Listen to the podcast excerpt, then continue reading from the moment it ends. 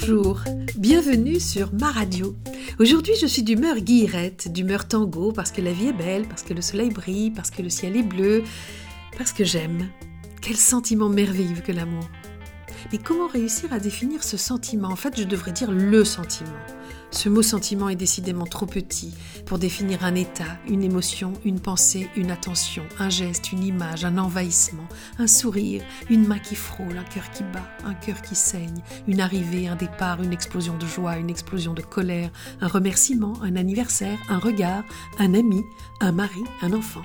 Un frère, une sœur, une main qui donne, une qui reçoit, un papillon, un oiseau, un nid, une caresse, une naissance, un cri, un coucher de soleil, le reflux des vagues, une attente, une venue, une croyance, un engagement, un espoir, un rêve, la bienveillance, la gentillesse, un rire d'enfant, la confiance et, et tant et tant encore. Alors comment voulez-vous qu'un seul petit mot comme sentiment puisse contenir tout ça?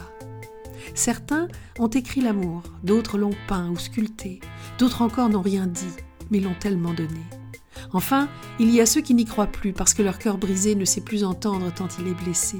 Il y a ceux qui l'espèrent, qui l'attendent, qui l'appellent et puis qui le maudissent parce qu'il n'est pas là, et puis qui le bénissent parce qu'il est enfin là. Voilà plus de 60 ans que je chemine avec l'amour. Celui de mes parents, de mes frères et sœurs, celui de mon mari, de mes enfants, de mes petits-enfants. Bien sûr, la vie n'est pas un long fleuve tranquille, mais même lorsqu'il se cache, lorsqu'il s'enfuit, lorsqu'il nous oublie, l'amour est là, à portée de main, dans le partage et même dans la solitude.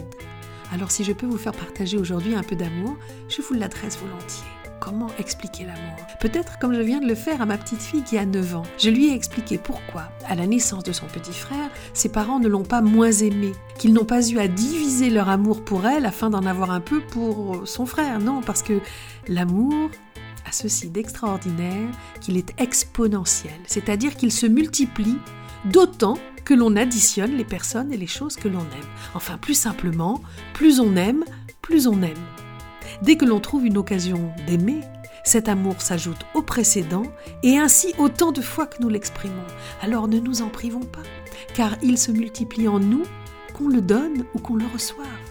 L'amour n'est ni ringard, ni impossible. Il est ce qui manque le plus à notre monde, car il s'exprime partout, dans la manière de planter son jardin, dans l'émerveillement face à un coucher de soleil, dans le bonheur d'enseigner, de coiffer ou d'aller sur la lune. Il est à la base de la résorption de tous les conflits. Il est ce diamant qui sommeille au fond de chacun des hommes de cette terre, même le pire. Mais seulement, parfois, il faut le réveiller, il faut aller le chercher, le désirer, le polir pour mieux le ressentir, le vivre, le donner. Voilà pour cet amour qui m'envahit aujourd'hui. Parce que c'est toi le seul à qui je peux dire qu'avec toi je n'ai pas peur de vieillir. Parce que c'est toi. Au revoir, à demain et surtout, n'oubliez pas de faire serendipity de vos vies.